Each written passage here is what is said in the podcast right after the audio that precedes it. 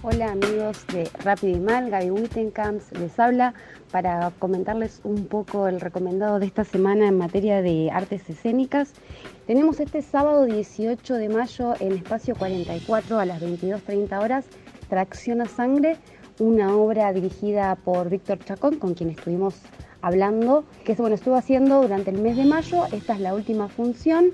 Quienes actúan son Manuel de la Serna, Lucas Ranzani y Miguel Ángel Digna. Es una producción de Pan y Arte Teatro. Y bueno, estamos hablando con el director que nos va a contar un poco, una breve sinopsis de esta obra que es justamente recordamos la última función este sábado a las 22.30 en Espacio 44. Hola, ¿qué tal a toda la gente de Rápido y Mal?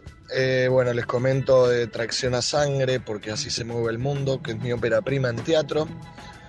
Eh, es una obra donde mm, dos personajes accionan unos dispositivos para generarles energía a un grupo de personas que se encuentran en otro nivel, en un nivel más arriba, y que ellos desconocen. En un momento la exigencia es mucha, entonces estas dos personas eh, piden que les manden de nuevo a Sáenz, un colega de ellos que antes se encontraba en ese nivel, pero como pudo ascender ya no lo ven. En un momento llega Sáenz, pero em, no llega justamente con las intenciones de ayudar.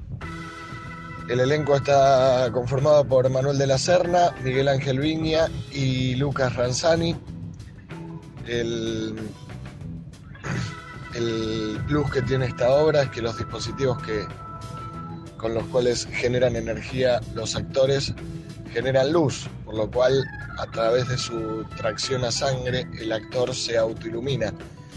Los dispositivos son un fuelle, un molino y una bicicleta que generan luz a través de dínamos. Eh, la escenografía la hizo Mayra Benito Rebollo Gallá y es un espectáculo con mucha exigencia física para el actor. El público siempre queda fascinado con, esa, con esa parte de, de la puesta en escena.